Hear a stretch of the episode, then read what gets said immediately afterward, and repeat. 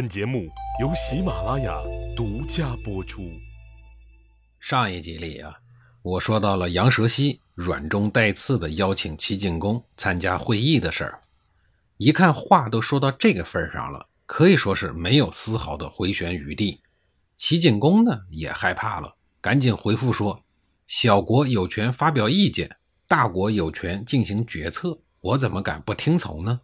我们保证恭恭敬敬地前去参会，随时听候晋国的命令。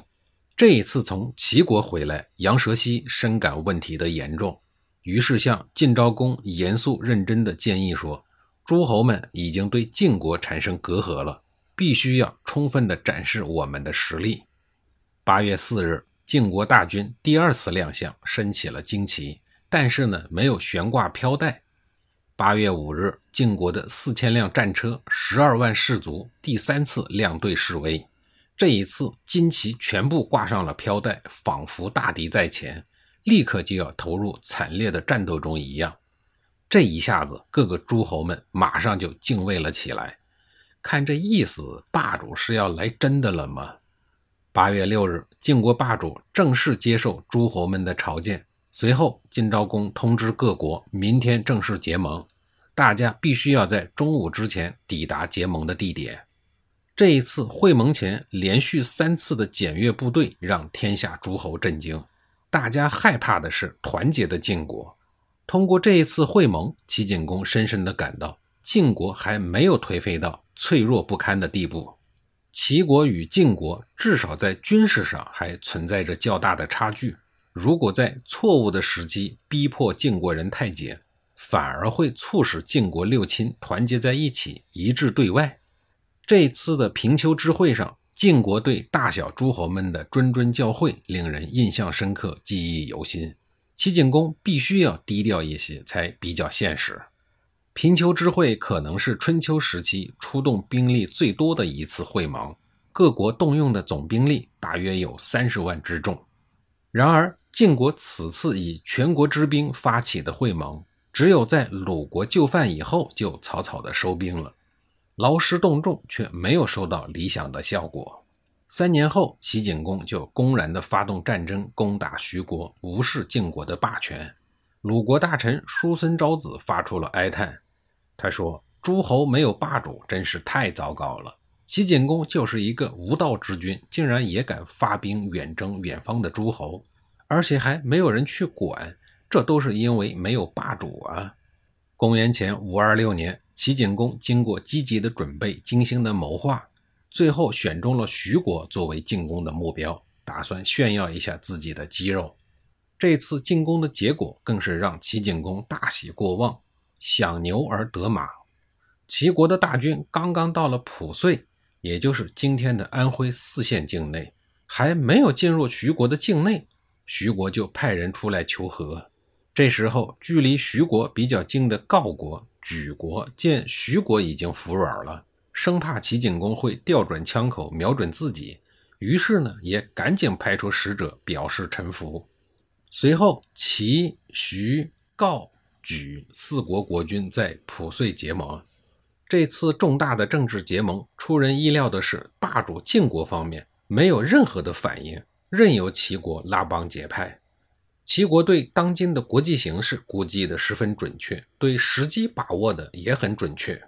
公然挑战晋国的忍耐力与霸主的权威，表明了齐景公与晋国争夺霸主取得了初步的胜利。这一年，在位仅仅六年的晋昭公就去世了，幼子晋顷公登基。幼子登基，基本上直接等于傀儡。于是，晋国六卿进一步吞噬王室的权力，六卿强而王室弱，彻底成为了事实。随后，国家大权旁落至六卿之手。从此以后，齐景公愈加放心大胆地干预起别国的事务，真正行使起盟主才能行使的权利，真正干起盟主才能干的事儿。这一次，给他提供插手他国政务机会的是魏国。公元前五二二年，魏国发生了内乱，卫灵公被逼得逃到了国都的郊外。在这之前，齐景公已经派公孙卿前去魏国访问，还没有到魏国，就听到了卫灵公出逃国都的消息。公孙卿拿不定主意，赶紧派人请示齐景公。齐景公回答说：“只要卫灵公还在魏国本土，那他就是魏国的国君，我们就应该按照国君的礼节来对待他。”公孙卿接受了命令，按照原定的礼节去访问卫灵公。落难的卫灵公自然是非常的感动。齐景公在卫灵公最困难的时候，仍然以礼相待，虽然是一种外交手段。却也在诸侯中造成了良好的影响。诸侯们认为齐景公不仅是一个大国君主，也是一个尊礼爱人的盟主。这个良好的国际形象，大大的提高了他与晋楚对抗的力量。紧跟着，就在这事儿过后的第二年，南方的吴国出兵侵略中原的宋国。齐景公得到消息以后，认为这又是一次扩大影响、扩充势力的好机会。于是他迅速出兵，帮助了宋国。齐宋联军很快就打败了吴军，取得了胜利。其结果呢，自然是宋国对齐景公感激不尽。齐景公通过这次的军事行动，又一次的扩张了自己的霸主势力。到了公元前五幺七年，前面说了，因为斗鸡的事儿，鲁昭公被三桓逼得逃出了鲁国，到齐国来寻求政治避难。齐景公认为，鲁国既然没有立新的国君，那鲁昭公就仍然是鲁国的国君。齐国与他来往，就是与鲁国来往。齐景公利用安排鲁昭公，大获其利。他也因此赢得了一些诸侯的赞誉和信赖，增加了齐国争霸的砝码。齐景公虽然想按照霸主的规格来处理鲁国的内政，但又担心晋国，尤其是范氏的权威。